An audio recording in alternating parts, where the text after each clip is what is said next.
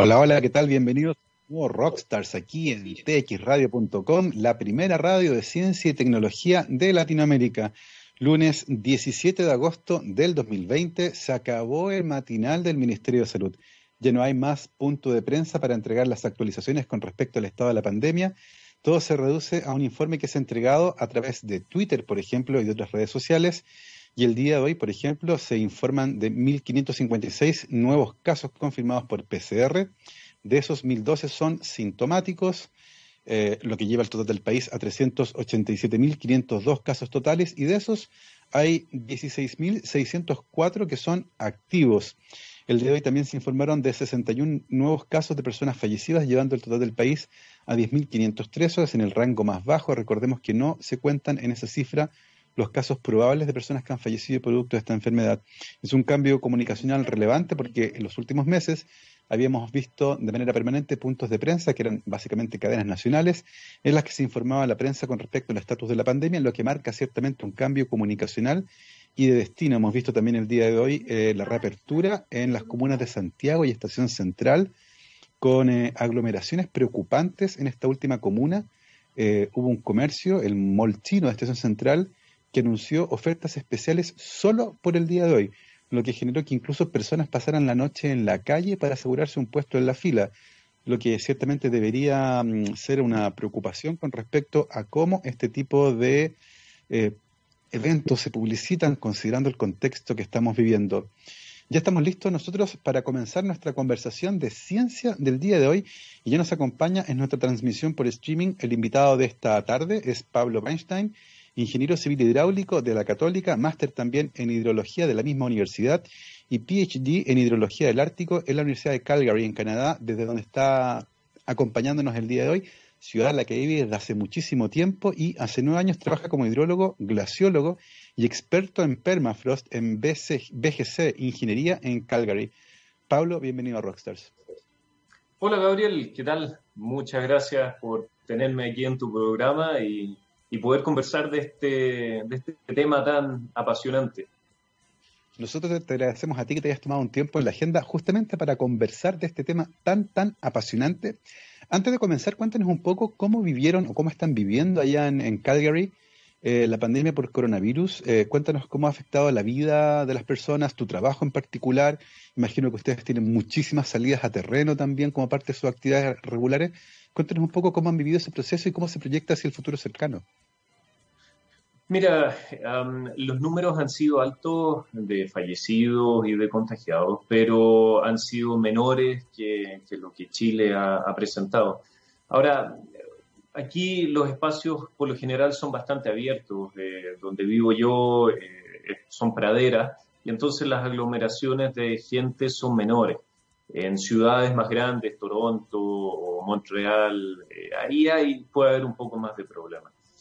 Ah, mira, te afecta porque yo he estado trabajando desde casa ya desde marzo, eh, muy poquito yendo a la oficina, si es que los chicos en casa, eh, ahora estamos viendo que van a retornar, retornar a clases ahora en septiembre y nosotros como familia estamos viendo que realmente vamos a hacer más online eh, las clases, ah, porque no sé, a los chiquitos es difícil pedirles que estén con mascarilla y a dos metros de distancia y todo eso. O sea, si a los adultos nos cuesta y a la sociedad entera nos cuesta pedirles eso a los chiquitos de, no sé, nueve, diez años, ah, es, complicado. Así que ha, ha cambiado las cosas, pero en Canadá eh, estamos trabajando mucho yo parte de mi vida profesional la paso en Canadá y parte en Chile y en Argentina. Así es que casi como mitad de tiempo estoy en el hemisferio norte y mitad de tiempo en el hemisferio sur. Así que obviamente no he podido estar en, Chile y en Argentina desde marzo. Pero bueno, ya, ya se va a pasar y va a cambiar eso. Exactamente, ya retomaremos nuestras rutinas y en el caso tuyo particularmente esos viajes que te traían de un hemisferio al otro. Oye, Pablo, y en tu caso, ¿qué fue lo que te llevó a la ingeniería? Porque imagino que dentro de ese camino, además, hay otro camino que es el que te lleva a especializarte en hidráulica, en los glaciares y en el permafrost. Pero, pero inicialmente tu impulso a estudiar ingeniería en la católica, ¿de dónde viene esta idea de la ingeniería? ¿Cuál era tu, tu, idea original y cómo fue cambiando en el camino? Eh, cambió radicalmente porque yo entré en ingeniería pensando en que me iba a dedicar al diseño aeronáutico, diseño de aviones, diseño de alas eh, específicas para diferentes tipos de aviones. Eh, y mi idea era irme al MIT, a Massachusetts, a estudiar justamente ingeniería aeronáutica avanzada.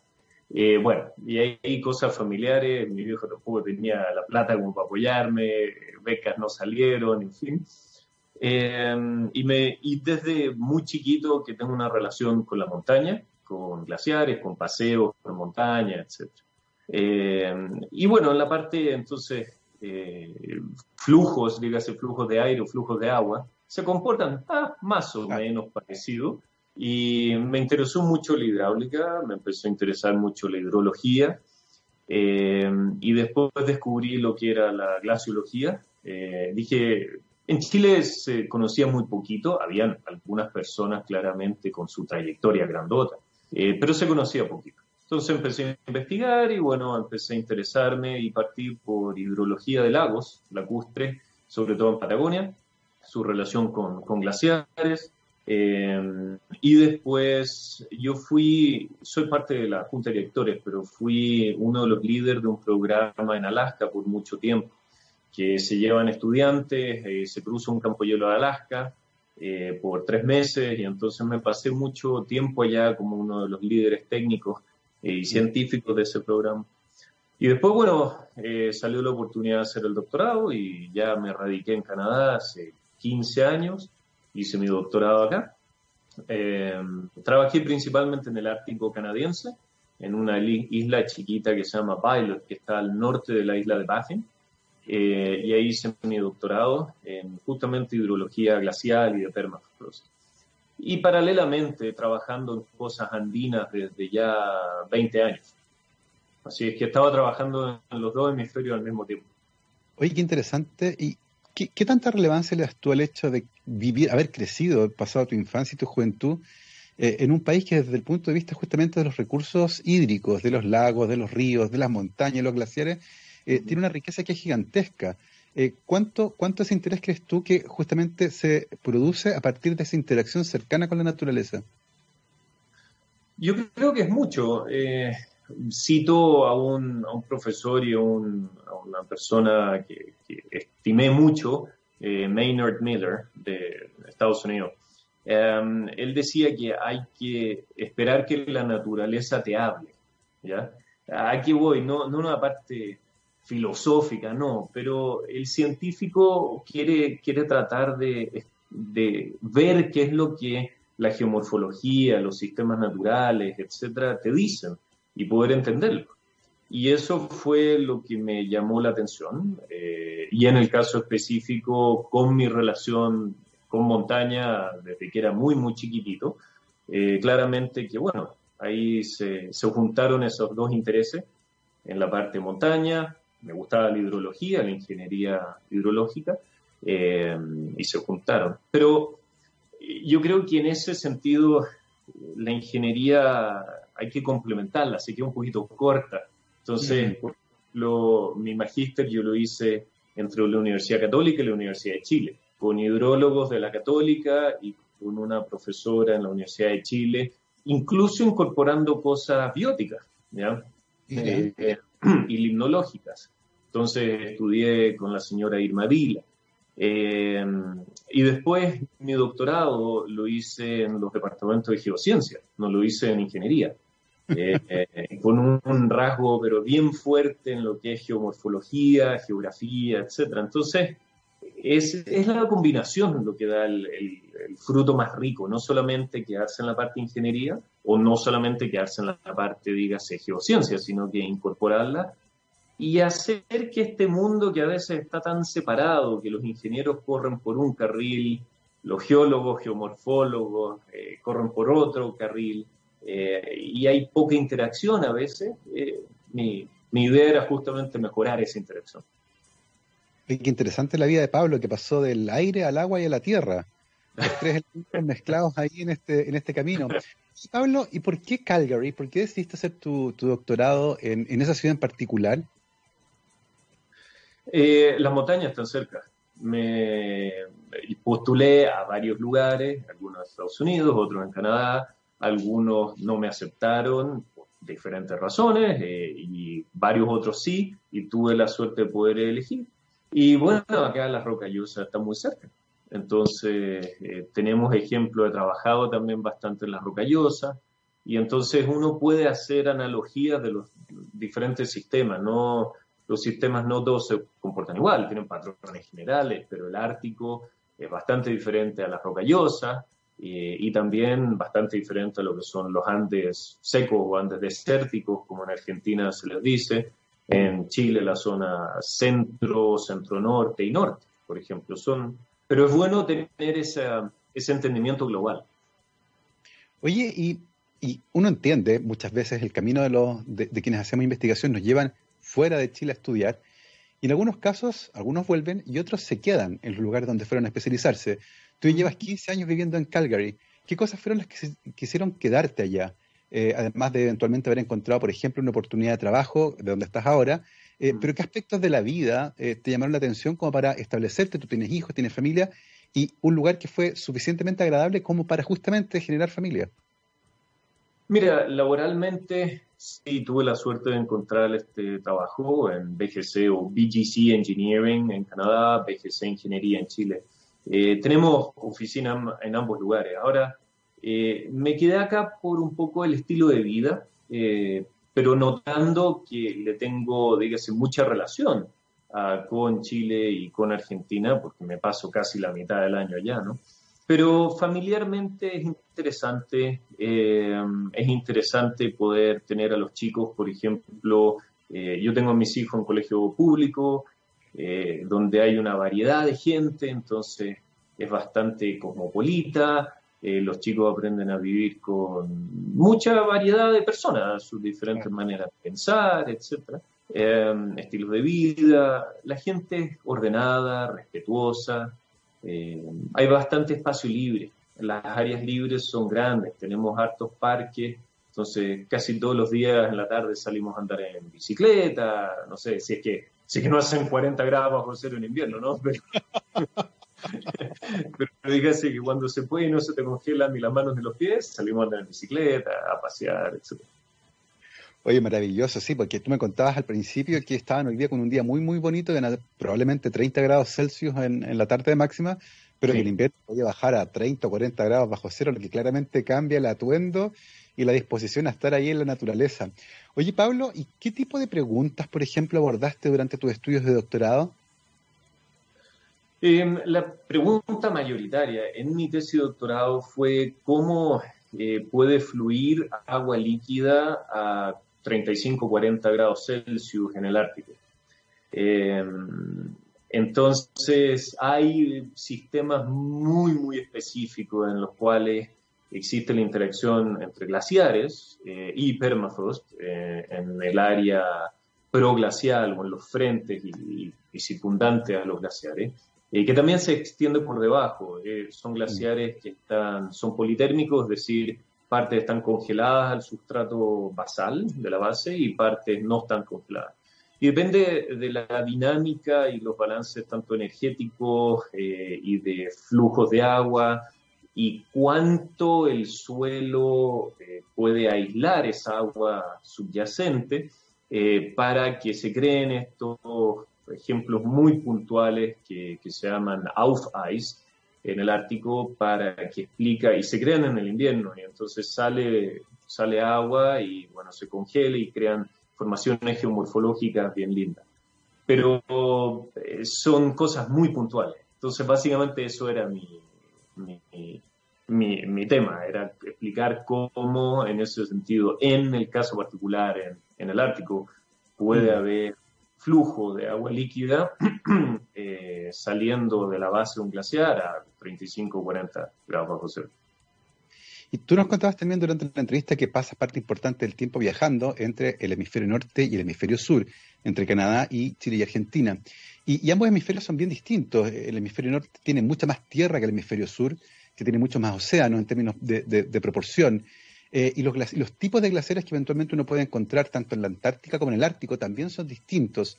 Eh, háblanos un poco acerca de eso, de la naturaleza que tienen estas masas de hielo y de la relevancia que tienen para, lo que, para los ecosistemas y cómo eh, nosotros interactuamos con ellos.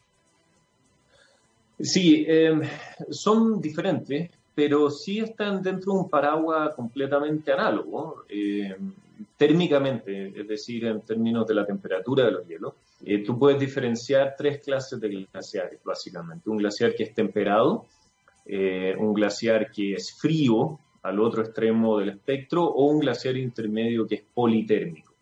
El glaciar temperado a veces es un poquito eh, engañoso porque yo nunca he tocado un glaciar que está calentito, ¿no? No, no está temperado, pero quiere decir que quiere decir que su hielo interactúa con el agua porque está a 0 grados Celsius eh, en ese punto bipartito termodinámico eh, y coexiste, en la matriz del, hielo coexiste también agua. Em, puede ser un poquitito menos de cero dependiendo de las presiones. Y después al otro lado tienes un glaciar frío que toda su columna de hielo está bajo cero grados considerablemente y después su base incluso está congelada al suelo subyacente, al permafrost, y tiene permafrost debajo. Eh, tanto en el Ártico como en la Antártida hay glaciares fríos, por ejemplo, en los dry valleys, en los valles secos de la Antártida, son famosos. Eh, también hay glaciares politérmicos en, ambos lugares eh, y glaciares temperados también hay en Canadá. No en el Ártico, puede ser algunas lenguas, pero no, básicamente en las rocallosas, en latitudes un poco menores. Y los tres tipos de glaciares los encontramos también en Chile y en Argentina, o sea, Chile tiene muy bonitos ejemplos, eh, Patagonia, grandes glaciares temperados, en que la contribución hídrica es grandota. O sea, hay muchas cuencas que sus ríos dependen grandemente de eso. Y después, si uno va hacia el norte, eh, también la distribución de glaciares empieza a subir en altitud. En Patagonia están muy bajitos, llegan al mar, forman fiordo, etc. y después hacia el norte empiezan a subir en altitud ya que la temperatura del aire aumenta hacia el norte, el clima se pone más cálido, entonces para que se estén los glaciares necesitan temperaturas más frías y suben a altitud. Ahora, subiendo en altitud también hay condiciones más secas, entonces en la zona central de Chile hay también muchos glaciares eh, temperados, eh, pero también los procesos geomorfológicos a veces empiezan a jugar su parte estos glaciares que fueron alguna vez descubiertos y blanquitos, empiezan a tener una cantidad de detritos o de suelo, de rocas, piedra, etcétera, considerable, y a veces se cubren en su totalidad y forman lo que se llama un glaciar cubierto, eh, que también puede ser temperado, no, hay problema en ese sentido, eh, pero su balance térmico es diferente su contribución hídrica es diferente porque este suelo también empieza a aislar al, hielo subyacente. Y están los otros, los glaciares rocosos, que eso es, una bestia, una geomorfología completamente diferente. Eh, no son glaciares realmente. De ahí te explico qué, pasó con el término, es bien interesante. Eh, pero si seguimos hacia el norte, eh, están mucho más altos, ya hay glaciares a los 5.000 metros, 5.600 metros, y que son glaciares fríos y están congelados a su base. Entonces en Chile eh, tenemos básicamente la variedad completa, desde temperados, politérmicos y también fríos. ¿Y cuál es la relevancia que estos glaciares tienen, por ejemplo, para el país? Porque es importante preocuparse de ellos, monitorearlos, de ver cómo se comportan. Eh, y, evidentemente estamos hablando de eventos que están ocurriendo hoy en día a la sombra de la crisis climática, del cambio climático. Eh, ¿Por qué es relevante estarlos vigilando eh, y, por qué son relevantes que estemos atentos a los cambios que eventualmente están experimentando estos glaciares? Mira, los glaciares en Chile no están exentos de lo que el cambio climático y el alza de temperaturas generalizada, eh, está trayendo. Se están derritiendo y degradándose a paso agigantado. Y por ende el paisaje cambia, eh, la hidrología de las cuencas está también cambiando, se está haciendo más extrema, el cambio climático lo que tiene, lo que trae, aunque suene pero grullo, es cambios.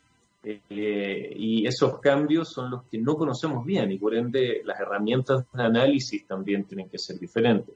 Hay, hay comportamientos más extremos en ese sentido, cuando hay sequías son más, más secas. cuando hay mucha cantidad de lluvia, vienen grandes cantidades de lluvia en grandes intensidades y frecuencias. En fin, ahora, eh, los glaciares tienen un rol hídrico, pero no todos los glaciares tienen el mismo rol hídrico. Y eso es importante hacer la diferencia. Eh, hay glaciares que pueden ser muy importantes para una cuenca y otros que no tanto, y otros que son glaciaretes muy, muy chiquititos que a lo mejor tienen una importancia insignificante.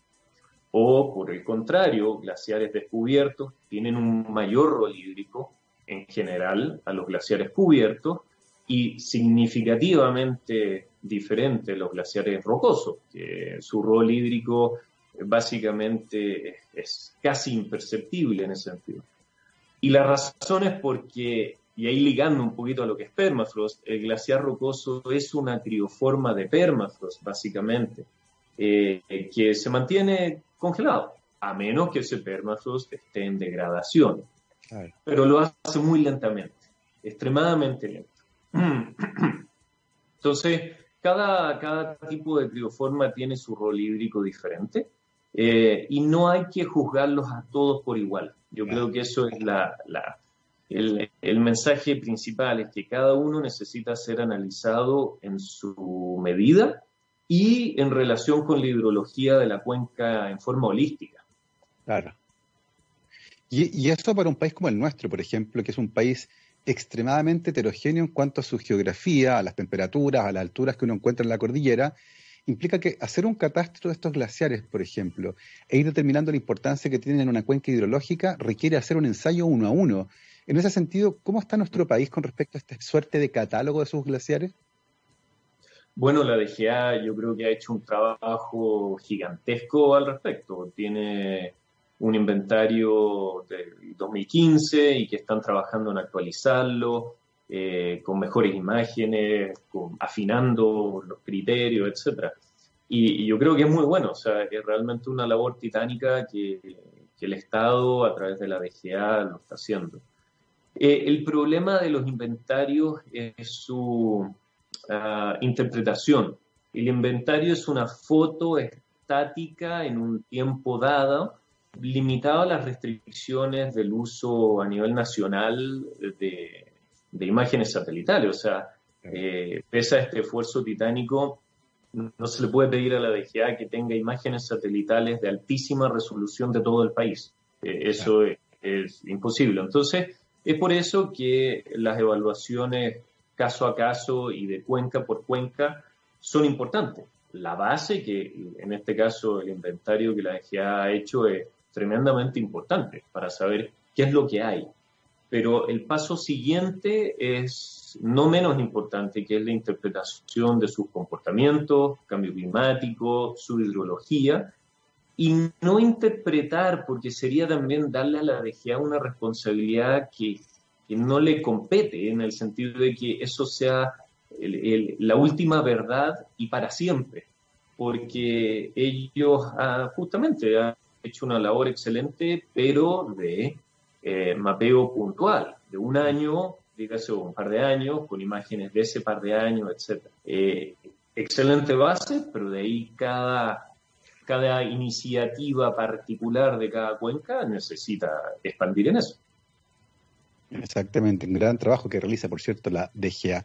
Estamos conversando con Pablo Weinstein, que es ingeniero civil hidráulico de la Universidad Católica, máster en hidrología de la misma universidad y PhD en hidrología del Ártico en la Universidad de Calgary, en Canadá, ciudad en la que vive desde hace 15 años y de donde justamente ahora nos está acompañando. Además, desde hace nueve años trabaja como hidrólogo, glaciólogo y experto en permafrost en BGC Ingeniería en Calgary, Canadá, que también tiene sus oficinas en Santiago. Se la pasa usualmente cuando no hay pandemias viajando entre Calgary y Santiago. Vamos a ir a una pausa musical, pero a la vuelta vamos a hablar de esta interacción entre las obras de ingeniería y el impacto que tiene, por ejemplo, en la vida de los glaciares. Vamos a hablar también de permafrost y de enfermedades. Hay una combinación bien interesante ahí y una preocupación eh, no menos eh, interesante por parte de la comunidad de virólogos acerca de virus o bacterias que podrían estar ahí almacenados en el permafrost y que de vez en cuando salen y pueden generar estragos. Vamos a ir a una pausa musical. Esta señorita se llama Janis Joplin, Little Girl Blue. Vamos y volvemos. 12 con 35, estamos de vuelta aquí en Rockstars de txradio.com, científicamente rockera, lunes 17 de agosto del 2020. En tiempos de pandemia, los establecimientos educacionales han tenido que adaptarse rápidamente a las clases a distancia, teniendo en muchos casos que desarrollar nuevas habilidades. En efecto educativo y en unión con Core Skills y usando su experiencia de 15 años, crearon Aula del Futuro, un completo programa de apoyo que incluye tecnología especializada, servicios adecuados y seminarios en línea para capacitarlos en estas nuevas habilidades y apoyarlos en sus necesidades más urgentes, que muy probablemente se van a extender por el resto del año académico. Para más información, visiten www.efectoeducativo.cl, los encuentran también en Facebook y como arroba efecto educativo en Twitter e Instagram. Nosotros el día de hoy estamos conversando con Pablo Weinstein, que es ingeniero civil hidráulico de la Católica, máster en hidrología, Además hizo su doctorado en la misma área en Calgary, en Canadá, ciudad en la que vive desde hace 15 años y actualmente trabaja en BGC Ingeniería, justamente en esta intersección que nos comentaba entre la ingeniería, los glaciares, la, hidráulica y el permafrost. Eh, Pablo, cuéntanos un poco acerca de la naturaleza de tu trabajo. Eh, ¿Cuáles son las preocupaciones que tienen ustedes eh, y cómo apoyan a los proyectos de ingeniería en su desarrollo, que muchas veces ocurre en entornos naturales que incluyen glaciares, por ejemplo? Em, bueno, PGC es una empresa que ya tenemos 30 años eh, y nacimos justamente de dos eh, doctorados eh, de, British Columbia que empezaron a, a, trabajar en cosas árticas. Nuestra, una de nuestras especialidades es justamente la criociencia, es decir, la crioingeniería el diseño de lo que son obras en ambientes congelados. O sea, por ejemplo, en el Ártico, si, te imaginas, tienes una presa, eh, esa presa tiene que permanecer congelada, ¿no? Entonces hay que diseñarla de manera que, permanezca congelada si no pierde su integridad.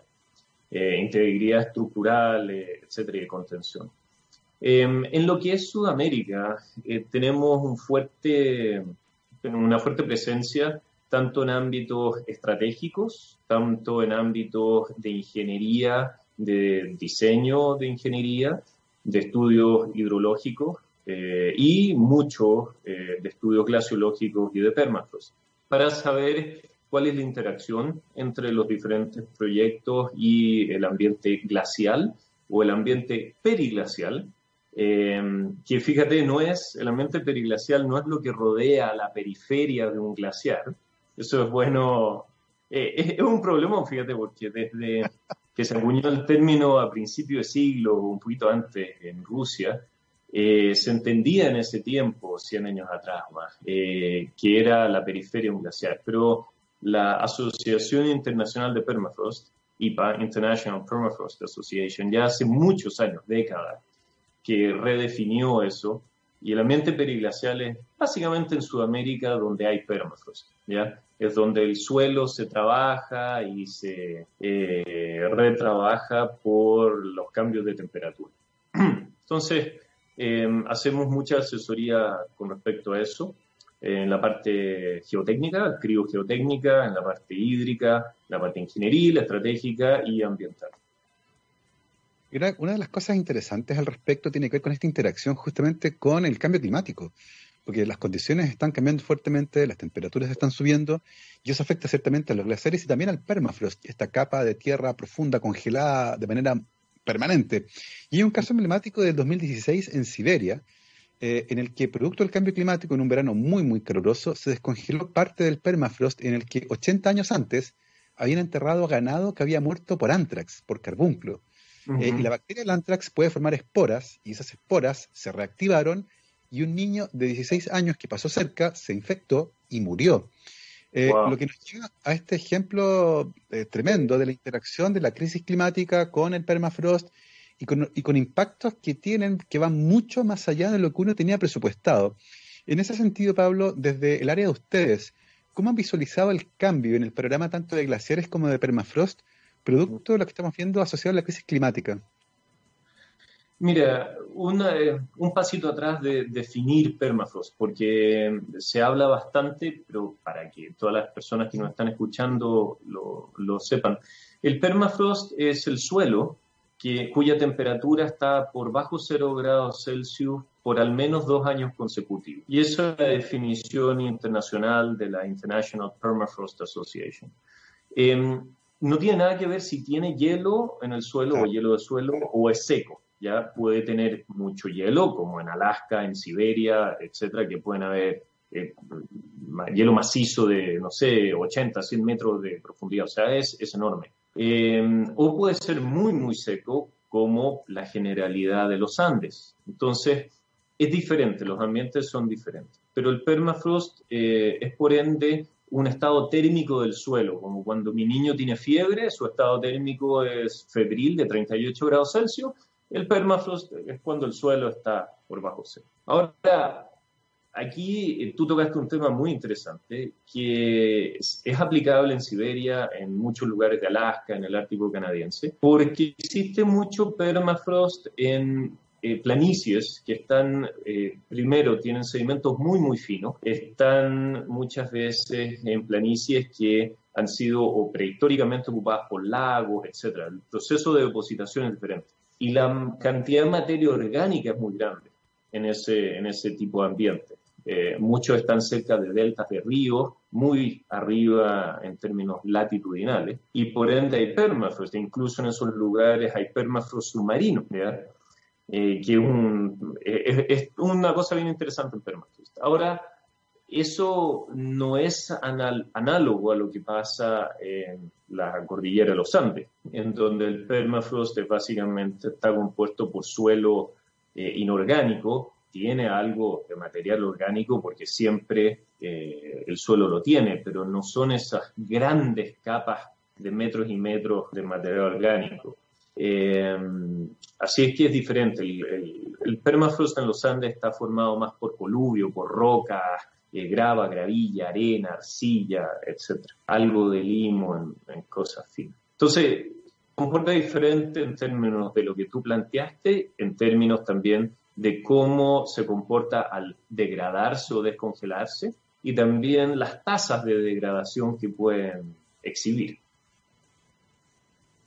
Oye, y, en general, esta interacción entre el permafrost, los glaciares, las obras de ingeniería eh, y el cambio climático, ¿cómo se han ido incorporando esas visiones en el desarrollo de nuevas obras que ahora no solo están en contextos bien particulares, sino que además están enfrentando un contexto que está cambiando en el tiempo. ¿Cómo ha sido, cómo ha sido ese abordaje? Eh, depende de cada sector y de cada país. Eh, en Canadá, nuestras asociaciones profesionales nos obligan a incluir al cambio climático dentro de nuestros estudios. Eh, está dentro de los lineamientos de nuestro quehacer profesional. Y después hay organizaciones internacionales también que claramente fuerzan y refuerzan la inclusión de cambio climático. ¿Y por qué? Porque, por ejemplo, en términos ingenieriles, eh, dígase hidrológicos, lo que yo te decía, las herramientas hídricas que hay que usar son diferentes eh, por los extremos. Cuando hay sequía son mucho más secas, cuando hay lluvia la intensidad es mucho más grande. Entonces, esto hace que a veces eh, uno tenga que sobredimensionar estructuras. Entonces uno dice, pero ¿para qué quieres este canal tan grande, no? Eh, si, si, aquí nunca ha corrido un hilito de agua. Sí, claro, nunca ha corrido un hilito de agua por los 10 años anteriores. Eh, pero, ¿qué viene en 100 años más o, 80 años más, o depende de la obra?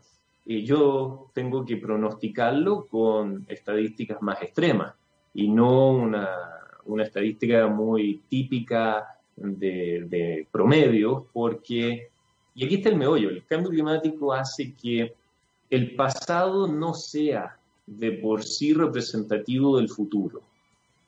Y ese es el problemón en ingeniería. En ingeniería los métodos por lo general se basan, bueno, yo estudio el historial de 100 años, de lo que sea, y proyecto bajo eso. Ok, pero eso está cambiando. Entonces cambia el diseño de ingeniería cambia lo que son, eh, no sé, cálculos de estabilidad de taludes, eh, en lo que es criogeotecnia. Eh, cambia en dónde, en dónde y cómo uno puede diseñar fundaciones, si es que ese suelo es estable o no estable, o menos estable, los caminos, y depende del uso, si es un camino exploración minera o si es una carretera o si es una línea ferroviaria eh, o un gasoducto o un oleoducto. Depende, un camino de exploración minera yo lo mantengo, es fácil mantenible. Un gasoducto, un oleoducto no se me puede romper porque ahí sí que es una catástrofe.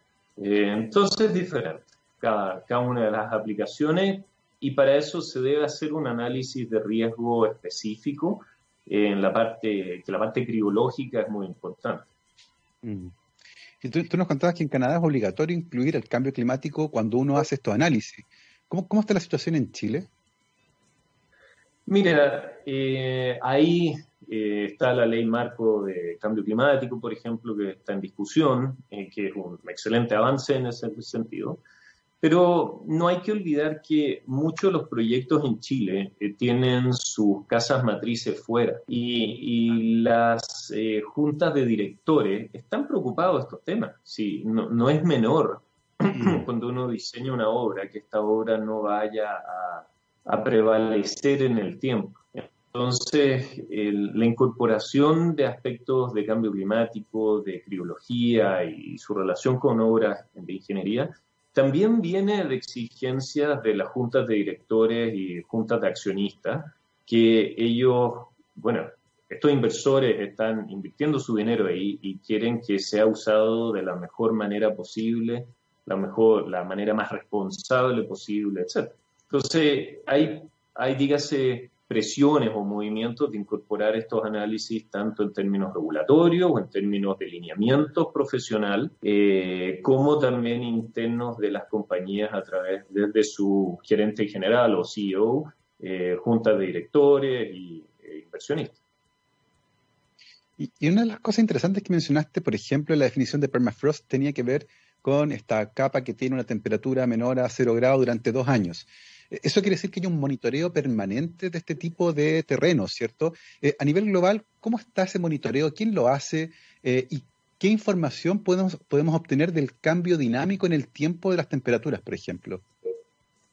Hay, hay muchos puntos de, monitoreo.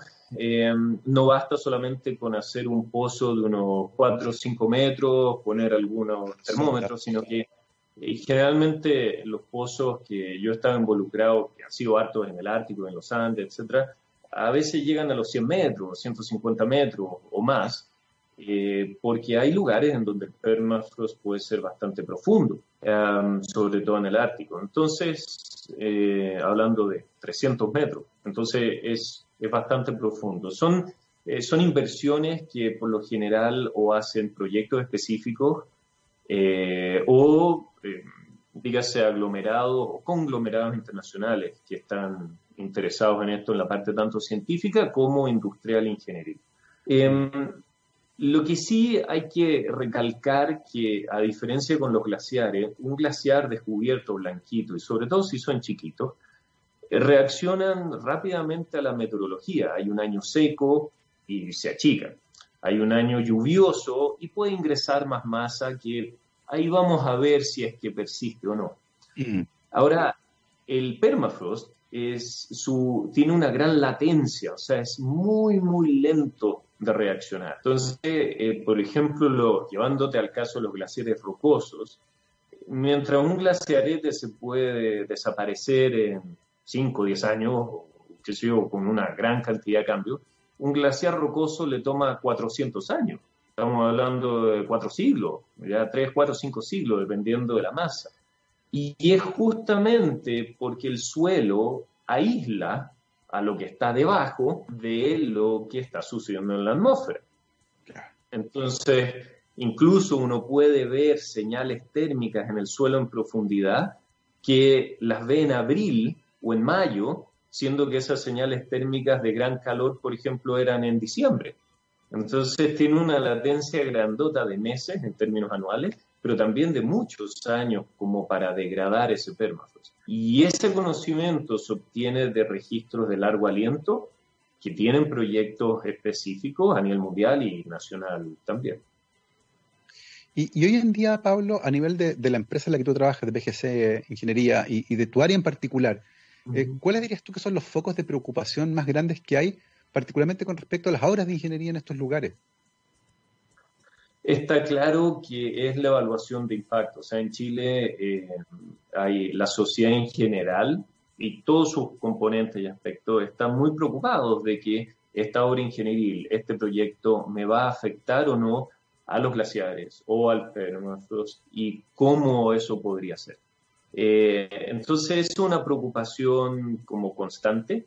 Y la segunda preocupación es el diseño. Eh, de las cosas, que bueno, hay que diseñarlas apropiadamente para que estén en el lugar donde se quiera eh, instalar. Entonces, eh, hay una gran presión e interés de evaluar cada vez en forma más precisa, más representativa, cuáles podrían ser los impactos. Y, y, la parte regulatoria chilena eso te lo obliga, no, no es opcional, sino que si tu proyecto está cerca de un glaciar, eh, tiene que entrar al sistema de evaluación de impacto ambiental y ahí el decreto 40 te obliga a evaluar esos impactos y, bueno, te lista los aspectos mínimos para hacerlo. Es el piso porque hay proyectos que se diferencian un poco y hay que variar eso, ¿no? Y hay, y hay que hacerlo de una manera que sea representativa al entorno natural que estamos hablando. Y en ese sentido, al menos en Chile, uno de los proyectos que más ha dado que hablar en el último tiempo es Alto Maipo, una obra de ingeniería extremadamente compleja que está en el Valle del Cajón del Morado, aquí en el Cajón del Maipo. estuve allá hace un par de años, en, un año nuevo, en la zona de Boulder, donde se escala mucho en roca. Y una de, una de, las discusiones grandes que había tiene que ver con la disipación de polvo. El polvo en suspensión iba a dar al hielo y eso eventualmente hacía que la temperatura superficial aumentara un poco eventualmente acelerando el derretimiento de esas masas de hielo. Eh, en ese sentido, ¿crees que esa preocupación, por ejemplo, es relevante con respecto a cómo controlar el polvo en suspensión derivado de la obra de ingeniería que eventualmente se deposita en el hielo acelerando procesos de degradación? Claramente que es importante evaluarlo eh, y es una preocupación eh, importante, es una preocupación que puede afectar la hidrología de una cuenca, puede afectar eh, cómo los glaciares eh, están reaccionando, ¿no? Ahora, no es una relación lineal y sine qua non, o sea, no es que yo le echo cualquier cantidad de polvo a un hielo y la reacción que voy a tener es inmediatamente una aceleración en su derretimiento. Eh, como anécdota te voy a contar una cosa que en Rusia, muchas décadas atrás, eh, se querían derretir unos glaciaretes, unos eh, manchones de hielo chiquitos, porque querían tener agua en unas comunidades muy chiquitas en Siberia. Y le echaron hollín, le echaron hollín industrial. Pero como que Rusia hace las cosas a machotes, así bien, bien grandes, y le echaron tanto que lo terminaron protegiendo. Y, y el hielo no se derritió. Entonces, a lo que voy, a lo que estoy diciendo y que no se malinterprete, por favor, es que la relación es no lineal. Hay una zona de la curva en la cual uno, eh, si deposita polvo, y dependiendo de esas características del polvo y su cantidad y sus tasas, puede aumentar la aceleración, eh, perdón, la degradación del hielo. Y después se llega a un punto máximo que ya después empieza a decaer y después incluso empieza a proteger. Y en el extremo está un glaciar cubierto, que naturalmente se ha cubierto de detritos y rocas y etcétera, y que sus tasas de, degradación y derretimiento son muy chiquitas. Entonces, en fin, el hecho es que hay que evaluarlo. Hay que evaluar los vientos, hay que evaluar las tasas, pero lo otro es que los Andes, la cordillera, es muy seca, tiene muy poca vegetación tiene muchos vientos y su humedad relativa del aire muy baja. Entonces ya tenéis cuatro aspectos importantísimos que denotan que hay una producción natural de polvo muy grande. Yo no estoy diciendo que proyectos específicos no puedan contribuir, por supuesto, y eso hay que evaluarlo, eh, en la medida de todos los parámetros pero sí eh, la cordillera de los Andes tiene una cantidad, una producción natural de polvo de por sí considerable. Entonces, eso, ese es el desafío. Hay que poder ver evaluar y modelar, bueno, cuánto es lo natural, porque los glaciares están ya reaccionando a esa depositación natural, y cuánto es lo antropogénicamente agregado, potencialmente dependiendo del proyecto las condiciones. Y y la, palabra que mencionaste ahí es clave, ¿no? Antropogénico, el impacto de las actividades humanas en, eh, la estabilidad de glaciares, por ejemplo, y de permafrost. En ese sentido, ustedes en MGC, una empresa que tiene 30 años, tú nos contabas ya, eh, cuando ustedes visualizan el panorama actual eh, y viendo lo que la historia geológica, la historia glaciológica reciente, ¿cómo visualizan el futuro? ¿Están preocupados? Eh, ¿Se están tomando las medidas adecuadas, por ejemplo? Porque uno lee en el diario, por ejemplo, que se está acelerando el derretimiento de hielo en el Ártico y hay materia orgánica y por lo tanto se va a liberar más CO2 que está almacenado actualmente ahí. ¿Cómo visualizan ustedes el panorama? ¿Estamos tomando acción rápido? ¿Es suficientemente veloz lo que estamos haciendo? ¿Cómo lo ven ustedes? Mira, esto es una opinión eh, personal. Yo creo que como humanos somos inconsecuentes. O sea, eh, como humanos eh, nos gusta cambiar el iPhone todos los años. nos gusta cambiar la computadora. Si tenemos el poder económico, dígase, oh, el auto tiene 40 mil kilómetros y lo cambio, está viejo.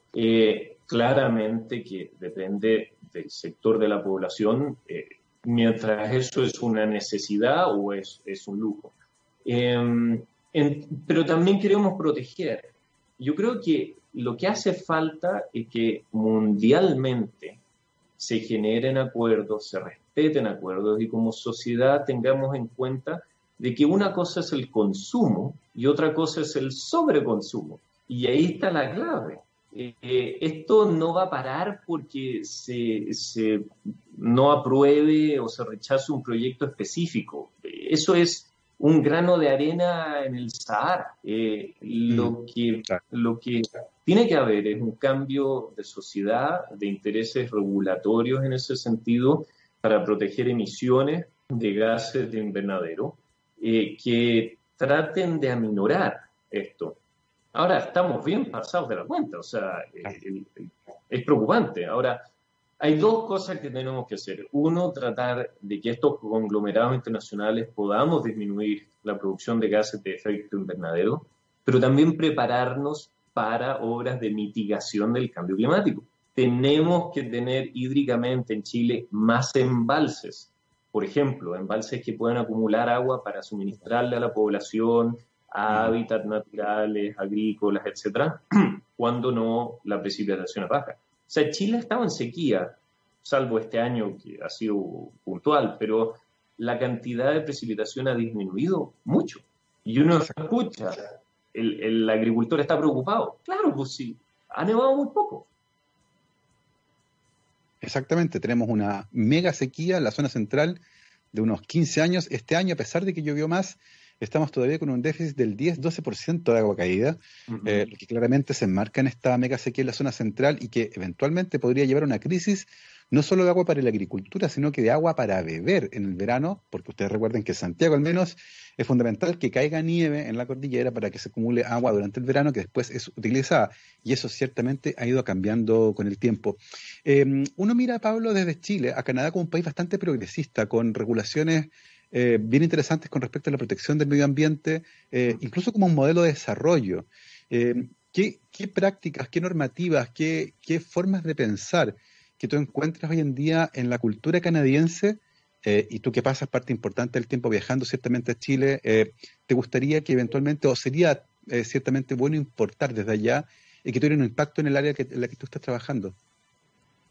Mira, te lo resumo yo creo en dos puntos. Uno, el hecho que la cultura un poco más hispana, en términos eh, regulatorios, tiende a querer tener muchas leyes y, quiere eh, tratar de solucionar problemas puntuales con ley sobre ley sobre ley. Y que después son difíciles de interpretar, dificilísimos de aplicar.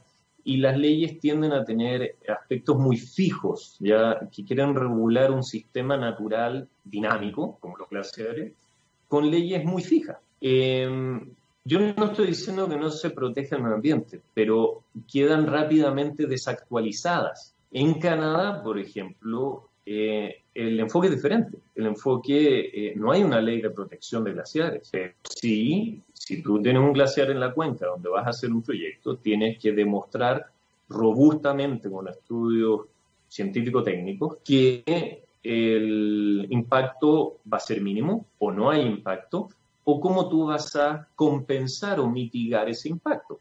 Entonces la autoridad te puede decir, perfecto, usted tiene un impacto tal en este glaciar, es tantos metros cúbicos de agua, por favor mitíguelo para que la población aguas abajo no tenga problema y es su responsabilidad hacerlo.